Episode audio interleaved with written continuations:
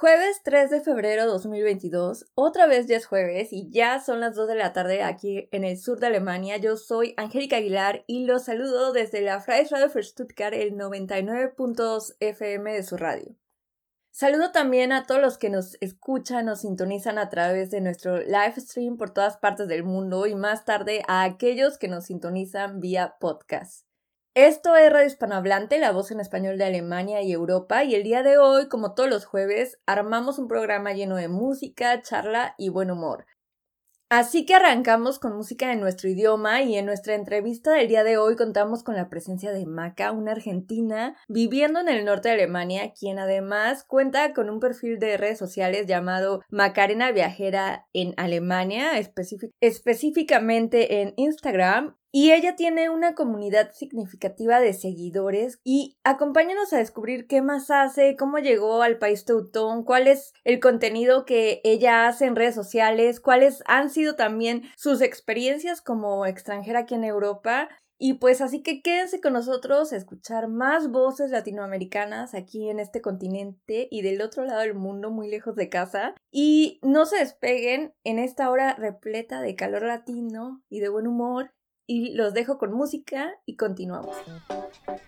Radio Hispanohablante, la voz en español de Alemania y de Europa. Sintoniza la frecuencia de la Freies Radio für Stuttgart, el 99.2 FM, o da clic en el live stream de nuestra web, freies-radio.de. Pasa una hora genial y alegre con nosotras, cada segundo jueves de mes, de 2 a 3 de la tarde. Más información en nuestra cuenta de Instagram, Radio Hispanohablante. Continuamos. Desde la cabina virtual de la Freies Radio Stuttgart, el 99.2 FM de su radio y el live stream y podcast de Radio Hispanohablante en todas partes del mundo, hoy tenemos el placer de contar con una invitada especial en la entrevista del día de hoy. En Radio Hispanohablante contamos con la participación de Maca, en Instagram Macarena Viajera en Alemania, una chica argentina viviendo en el norte de Alemania. Maca, muchas gracias por estar aquí en Radio Hispanohablante y bienvenida. Gracias, muchas gracias a ustedes por invitarme. Y pues queremos empezar esta entrevista eh, hablando de ti y entonces nos gustaría que por favor nos des más detalles de, de quién eres, por qué estás aquí y eh, de dónde vienes exactamente, ¿Qué hacías también antes en, Argentina y cuál era ese ritmo de vida argentino que tenías por allá y qué diferencia hay con el ritmo de vida aquí en Alemania? Bueno, mi nombre es Macarena, Macarena Rodríguez. Yo tengo 28 años y soy de Buenos Aires, la capital de Argentina. Pero en Argentina no vivía en la ciudad, o sea, en la capital, sino que vivía como a una hora y media, dos, en barrio, o sea, una localidad que se llama Tortuguitas, que es bastante chiquita, no es un pueblo y algo así, pero no es como la gran ciudad, como la ciudad de la furia, ¿no? Como se lo conoce a Buenos Aires. Estoy acá desde febrero del 2020, acá en Alemania, pero mi vida en, Argentina tiene una vida muy tranquila. Eh, desde hace años que yo sé que me quería ir de Argentina, no, por el tema de alguna situación económica, sino porque quería conocer, quería viajar.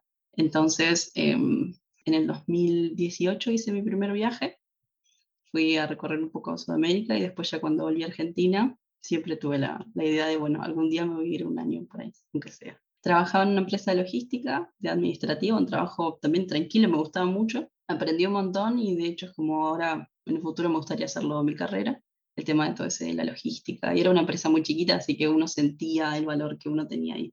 También antes siempre trabajé, tuve, trabajé de todo. Trabajé en call centers, una época trabajé ah, después del call center de camarera, trabajé en una concesionaria de autos, también como administrativa, también una época vendiendo planes de ahorro, y, o sea, hacía de todo. Y soy de una familia medianamente grande, tengo cuatro hermanos, pero también tengo un montón de hermanastros. Creo que eso es muy, muy normal en Latinoamérica. Yo soy la del medio, así que creo que por eso siempre creé un poco más de problemas en mi casa. Eh, somos de una familia clase media, diría yo. Yo soy la primera eh, y la única de mi familia que vive en el extranjero. Todos viven en Buenos Aires. Pues a mí me encantaría que nos contaras también cómo es que llegas a Europa y cuál fue la razón por la que decidiste emigrar a Alemania. ¿En dónde vives exactamente y cuándo llegaste a este país? Em, yo decidí emigrar en el 2019 dije, bueno, me voy a ir. En ese momento la idea era irme a Dinamarca, porque hay una visa de Working Holiday para argentinos y que es muy común y es muy fácil y Dinamarca me pareció un país precioso. Y yo en, eh, un viaje, mi primer viaje que hice eh, a, a Ecuador, ahí me hice un amigo danés entonces yo en ese momento no sabía ni siquiera dónde estaba Dinamarca y no tenía la idea de todo este, todas las visas y todas las posibilidades que había. Yo solo que él me dijo Dinamarca, yo dije, ¿dónde es eso? y después googleé, después aprendí que como Argentina me podía ir un año. Entonces en el 2019 yo me quería ir, había juntado plata, eh, tenía todo, literal tenía hasta el pasaje, eh, no me animé, no me animé. Me pasaron unas cosas en mi casa también. Justo mi papá se jubilaba y había como toda una presión en mi casa, entonces dije, no, no me voy este año. Entonces pospuse el viaje a Dinamarca para el 2020. Llegué a, llegué a Europa en febrero de 2020. Fui dejé mis papeles, todo para mi visa de Dinamarca. Y como tarda más o menos un mes y algo a que te respondan, dije, bueno, en ese mes y medio voy a viajar fui a Noruega, fui a Suecia, cumplí como mi, sueño de conocer esos países, me quedaba, todavía no me respondían. Entonces, como yo tenía que seguir esperando la respuesta, dije, bueno, no me puedo seguir quedando en hoteles porque me voy a quedar sin plata. Entonces encontré, no sé si saben que hay algo que se llama Workaway, Workaway en que uno trabaja por, eh, hace un voluntariado a cambio de alojamiento y comida. Entonces ahí es donde empieza la parte de Alemania. Yo encuentro un Workaway en Kiel, que fue más o menos el único que me respondió, gente decente, todo muy tranquilo. Dije, bueno, me voy a Alemania a esperar mi respuesta para Dinamarca. perdón. Entonces llegué a, perdón, llegué a Kiel, Alemania, me quedé con esta familia y literal creo que a los tres días cerraron la frontera por la, por la pandemia. Entonces eh, me acuerdo de haberme despertado y decirle a esta gente, ¿Ustedes se acuerdan que yo me voy a quedar tres semanas nada más acá? Bueno, me puedo quedar más porque, porque no sé qué va a pasar, porque fuera al principio, no se acuerdan que era todo como un pánico, todas las fronteras cerrando, había, de repente aparecían muchísimos grupos de, en Facebook, en Instagram, de varados en, no sé, varados en Múnich, varados en Dinamarca, varados, gente varada en todos lados, y yo estaba ahí, por lo menos en un lugar seguro. Entonces dije, no, yo recién llego, no me quiero volver a Argentina no me voy a volver a Argentina porque recién llegué. Así que me quedé, me quedé y Dinamarca me seguía diciendo, bueno, esperanos, espera, espera tu visa, ya va a salir. Y así estuve esperando y esperando mientras yo acá en Alemania. Como a los cinco meses de ya estar acá en Alemania, de, yo seguía de turista. Eh, Dinamarca me dice, no, cancelamos el acuerdo entre Argentina y Dinamarca, no vamos a hacer más visas, tu visa está cancelada. O sea, la opción, ¿no? Entonces yo dije, uy, ¿qué hago? Porque estoy hace cinco meses acá esperando, el mundo se está cayendo abajo, yo no me quiero volver a Argentina. Yo igual, cabeza dura, decía, no, me voy a, seguir quedando en Europa. Así que hice todo lo posible para sacar la misma visa que yo quería de Dinamarca, pero en Alemania. O sea, la misma, la Working Holiday. Y se fue todo un, tema también porque justo ahí seguían las fronteras cerradas, era en ese momento en el que se abrían un poco dos días las fronteras y se cerraban por el verano y todo eso. Así que me fui a Riga y apliqué a la Working Holiday de Alemania, eh, la apliqué, apliqué a Riga. Que esa es la visa que tengo hasta hoy en día porque me la siguen extendiendo. Hay algo, un dato muy importante, que es que yo al principio, cuando llegué acá a Alemania y estaba sola, o sea, estaba con esta gente con la que yo me quedaba, yo mm, conocí a alguien que ahora es mi esposo. que, o sea, me, enamoré. Oye, Maca, pero todo esto que nos estás contando siempre fue en Kiel. Sí, en Kiel. Yo siempre, siempre muy del norte de Alemania, siempre. ¿Y todavía sigues allí en Kiel? Sí, no, ahora vivo en Kreisige que es un, como un municipio acá también en Schleswig-Holstein. Kiel es la capital de Schleswig-Holstein y yo vivo como a una, como una hora de, de Kiel más o menos. Y en cuanto al tema de la visa de Working Holiday, ¿cómo te fue en ese asunto? ¿Fue fácil o hubo complicaciones? O eh, también dijiste que la, la podías extender. ¿Cómo funciona esa visa para ustedes? Fácil, fácil no fue. Eh, sí, sacar la visa no fue fácil, especialmente en esa época porque estaban todas las restricciones y demás.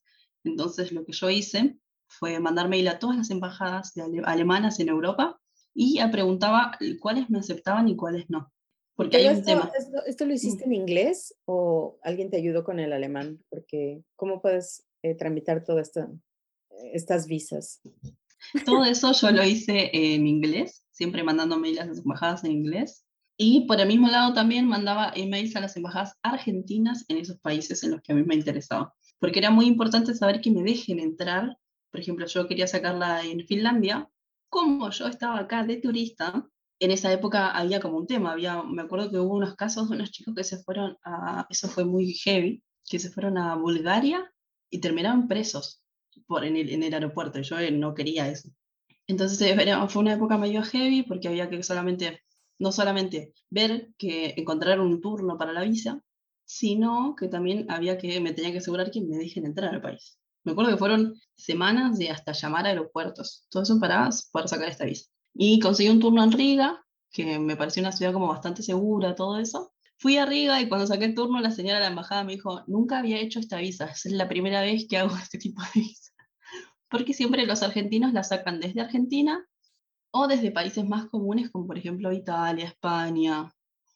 Así que ahí estaba yo haciendo la, el primer trámite. Además que no estaba solamente yo en esa situación, sino que había un montón, creo que fueron miles de argentinos que tenían, estaban esperando la visa de Dinamarca, esperando, esperando, esperando, y quedaron después parados. Y para aplicar, igual para aplicar a los trámites, tenía ese momento, estábamos como súper conociéndonos con mi, con mi esposo, y él me ayudaba, me ayudó a armar todos los papeles, a traducir, a armar las cartas. Él y mis hosts del Workaway. Muy bien, pues bueno, hemos visto que Maca tiene un perfil más aventurero. Uno de tus posts dice, no estudié nada, no hay carrera que me guste, si algo me interesa lo aprendo sola. Aprendí sola inglés y lo que sé de alemán lo aprendí sola también. Aunque yo creo que ahora tuviste un poco de ayuda de tu esposo, ¿no? Eh, sí, sí, ahora, pues ahora ya me metí a la escuela. Sí. no me quedó otra, me obligaron. Cuéntanos un poco más de esta forma de ser, de tu filosofía de vida y tu experiencia con los idiomas y en especial con el idioma alemán. Eh, con el alemán, yo creo que sí tenés un poco de razón cuando yo soy un poco más aventurera porque me mandé a trabajar en alemán atendiendo al público sabiendo 10 palabras en alemán. Aprendí a contar, aprendí los números un día antes, un día, un día antes de que me de a trabajar. A la entrevista fui con mi esposo porque si no, no podía entender qué tenía que hacer. Al día de prueba fui con mi esposo para que más o menos él me pueda traducir. Eso se lo voy a agradecer siempre, porque yo decía, ¿qué hace este chico acá? Sí, con el idioma tuve como eso. Nunca le tuve miedo al alemán, eh, porque desde el día uno siempre igual supe decir, yo no hablo alemán, como para disculparme o decir que estoy aprendiendo por, porque trabajaba atendiendo gente. Y, eh, o sea, me las ingeniaba, más que nada con, como, bueno, animándome, como diciendo, bueno, disculpe, no, sé alemán, pero sabiendo los números, o sonriendo simplemente cuando la gente decía más de cinco oraciones, yo, gracias, chao. ¿Pero qué tipo de trabajo hacías entonces? En ese momento era cuando tenía un, en ese momento yo estaba trabajando en un food truck, en un puesto de salchichas alemanas, acá eh, cerca de donde vivo, y me tomaron así sin, sin hablar nada del idioma. ¿Y te gusta el idioma o lo encuentras complicado? Al idioma le tengo un poco, un poco de amor-odio, creo yo. A veces es como, wow, qué práctico que es. A veces me pasa últimamente que me sale hablar más rápido en alemán que en inglés. O sea, no digo, no, no sé la, cantidad, la misma cantidad de palabras, pero por lo menos siento que me puedo explicar así como en español que yo hablo rápido el inglés se me traba mucho, se me traba. A medida que yo aprendo alemán, pierdo inglés. No sé por qué. Entonces, eh, día a día me va gustando un poco más. Hay días que sí, que digo, este idioma no me saco un pasaje y me vuelvo a Argentina. Pero, pero eh, lo aprendo a vivir con eso que acá. Oye, y pues quiero que nos cuentes más también de tu perfil en redes, en Macarena Viajera en Alemania y tu comunidad. Dinos más acerca de tu contenido, por favor. Mi contenido yo creo que no es, por ejemplo, una cuenta muy informativa o totalmente informativa en sí. Obviamente a mí me gusta dar información y compartir, o por lo menos dar los tips que a mí me hubiera gustado saber. Pero va por ahí un poco más, creo yo, como un poco más como para el lado del humor o del día a día, o como de hacer un poco más fácil el día a día mío, porque para mí también es un gran descargo los videos que hago a veces. Yo sé que hay muchas cuentas que tienen información muy impecable y mi cuenta es por ahí un poco más floja, a veces comparto mucha información de viajes, que es por lo que empecé la cuenta, pero por la pandemia no me fui a ningún lado casi. Eh, así que aproveché también, empecé a compartir información de Alemania y es un poco entre información de viajes, cómo viajar barato, destinos, cómo encontrar vuelos y también cómo encontrar trabajo en Alemania, trámites en Alemania y estudiar alemán. Yo, yo estuve viendo tu perfil y me pareció muy interesante y como tú dices, tienes como mucho humor. Eh, yo creo que el perfil de cada persona siempre es distinto, ¿no? O sea, por ejemplo, nosotras no tenemos como mucho humor en redes sociales, pero ese tipo de, de perfiles y de de redes también hace, como tú dices, más fácil el día a día de la gente que está acá, ¿no? Porque igual tal vez no estás informando completamente eh, detalladamente como otros perfiles, sin embargo, no sé, estaba viendo algunos videos de TikTok que, que haces y que subes también a Instagram y pues dan risa y también como que aligeran a, no sé, la, la, la pesadez que uno puede tener luego uno cuando está lejos, lejos de casa, ¿no? Pero hablando también de esos tips que tú, que tú dices, como, que das como indirectamente, ¿cuál son como los tips que crees más necesarios o los tips que la gente de tu comunidad o de tus seguidores te piden más frecuentemente o que tú crees que sea importante darlos? Yo creo que por lo menos el reel que yo hice que tuvo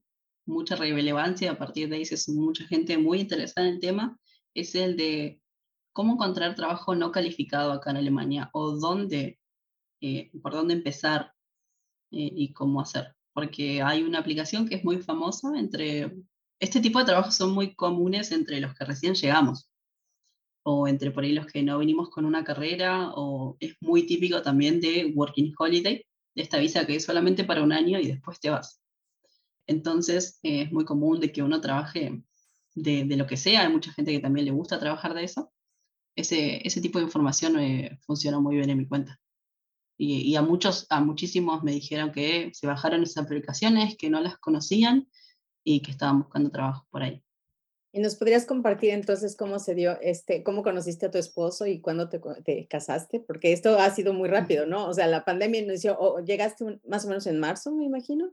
Sí, acá llegué en marzo del 2020. Y ya, este, apenas van a ser dos años y ha pasado mucho en tu vida, ¿no? Sí, la verdad que sí, la vida cambió, no es nada de lo que yo tenía planeado. Si la pandemia no hubiera pasado, según mis cálculos, si no hubiera pasado todo esto, yo en este momento estaría empezando la visa Working Holiday de Noruega o la de Suecia y ya hubiera visitado Tailandia y ya hubiera, ya hubiera hecho un montón de cosas, no, no, no, no estaría pensando en, qué voy a plantar para, para el jardín de invierno este invierno. Estaría como, es totalmente es otra cosa. Yo a él lo conocí cuando yo llegué, eh, porque yo tenía, hay una aplicación que se llama Bumble, que es para ser amigos. Yo puse ahí, estoy atrapada en Alemania, mm, solamente conozco a la gente con la que me estoy quedando y casi ni los conozco. Por suerte esa gente era muy buena onda, pero igual, yo estaba eran una familia, o sea, ellos tenían otras cosas que hacer. Entonces, empecé a hablar con él, hablamos semanas, semanas, y yo pensé, bueno, este chico por la pandemia, no, porque estábamos todos muy asustados, no nos vamos a ver nunca. Un día fuimos a tomar un helado, y, ahí esa cosa, como son los alemanes, vieron ustedes, como que yo no sabía, porque a mí me gustó él, pero yo no sabía si yo a él le había gustado. Entonces nos vimos otra vez, y nos vimos otra vez. y sí, bueno, y um, después sí, hubo un momento que yo dije, bueno, te voy a besar.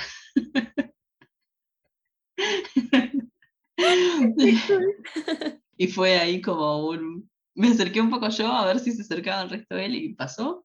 Em, después, eh, donde yo me estaba quedando, creo que fue esto más o menos como para septiembre, porque yo en el medio me fui un mes a Letonia y ahí fue cuando la relación nuestra se, se formó un poco, cuando ese mes que yo no estuve acá en Alemania.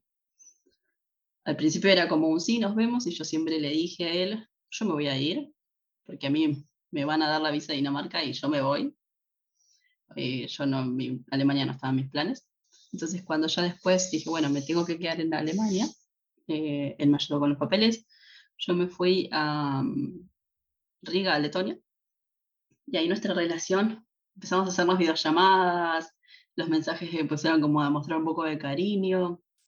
Tuve una situación horrible en Riga donde yo me estaba quedando en un hotel y tenía la ventana abierta y cuando me di cuenta me estaban mirando como 10 rusos del otro lado.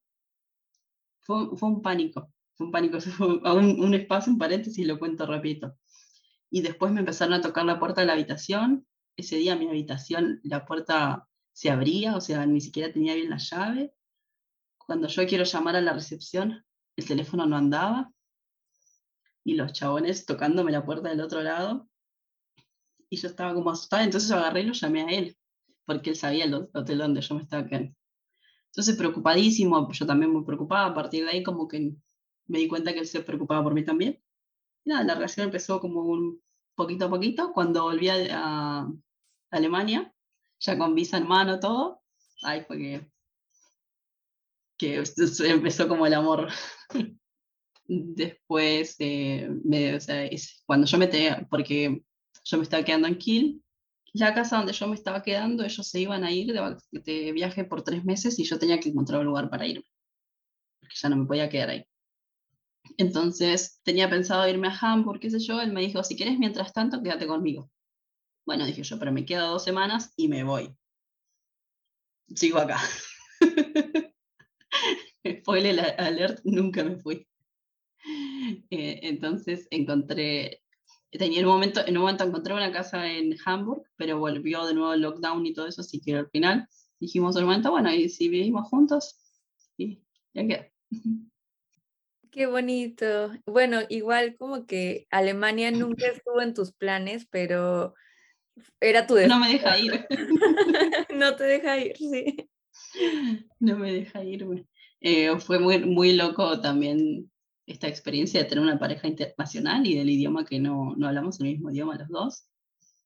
Ahora un poco nos podemos manejar en alemán, pero tampoco tanto, porque hay muchas palabras que, que en español no existen.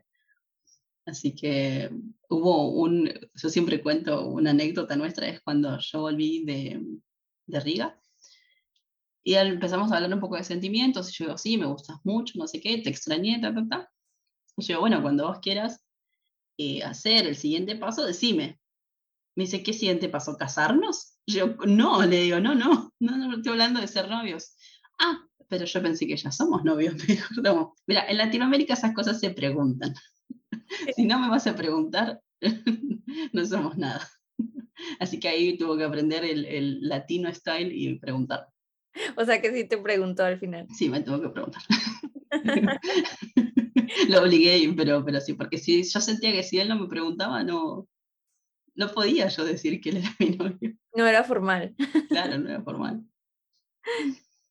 Oye, eh, Maca, y en general, bueno, tú, tú llegaste pensando en que te ibas a quedar en, en Dinamarca, ¿no? Pero en realidad tu, tu visión era emigrar o venir a Europa, ¿no? y terminaste aquí en Alemania, ¿qué crees que o qué consejo le darías a la gente que está planeando algo así o que se le va a atravesar tal vez una situación así espontánea de venirse para acá? ¿Qué, qué, qué les dirías que tú no hiciste que crees que sería bueno dar como consejo? Em, yo siempre creo que acá es mucho muy importante el tema del idioma. Por lo menos saber inglés en Alemania te va a facilitar un montón las cosas. Así que si por ahí alguien está con inglés medio flojo, eso siempre puede servir tener un buen inglés, aunque sea para trabajar, porque hay muchas chances de trabajar aunque uno no tenga un alemán. Yo soy la copia fiel de que uno puede trabajar sin, sin alemán.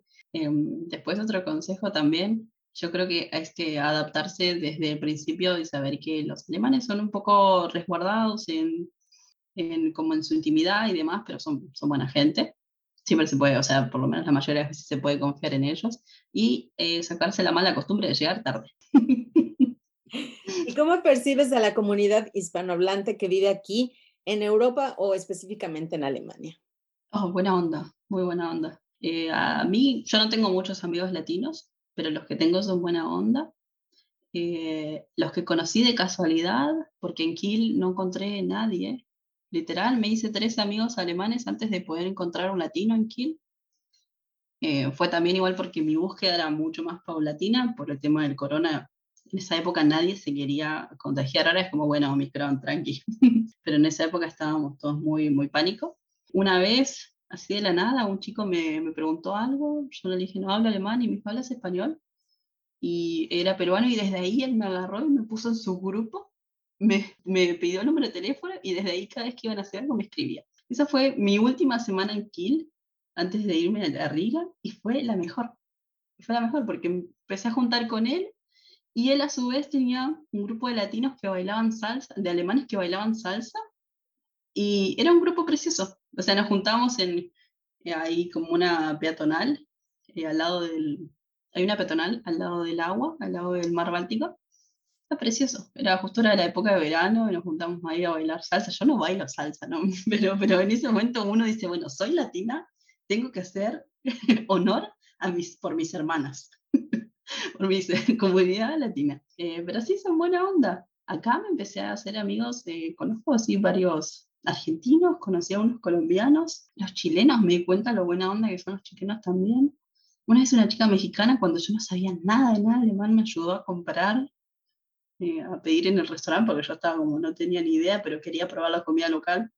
Así que no, buena onda. Me parece que todos sabemos que estamos todos en la misma situación que no importa cómo haya sido tu vida en tu país, acá estamos todos empezando de nuevo, entonces eh, nos tratamos de ayudar. Obviamente que puede haber algún loco, pero la gran mayoría son muy buena onda. Sí, nosotros también creemos, bueno, yo creo también, por ejemplo, aquí en Stuttgart hay, hay más latinos, este, o bueno, no, no sé si más, pero eh, conozco muchos latinos o, o, hispanohablantes y creo, como tú dices, que al final da igual lo que haga cada quien o haya hecho en su país, estamos igual, ¿no? Eh, vivimos en el extranjero, no hablamos alemán como lengua materna, no sé, mil cosas distintas que a lo mejor lo que nos une no sé, es nuestro país de origen o nuestra, lengua, pero son, o sea, como que todas las naciones eh, son cool, ¿no? Y es, y es padre tener una comunidad tan internacional aquí del otro lado del mundo también, ¿no? Sí, y tan buena onda. Porque ah, si algo que nos caracteriza, creo yo, a los latinos es que somos como más sueltos, más divertidos, más de como de unir.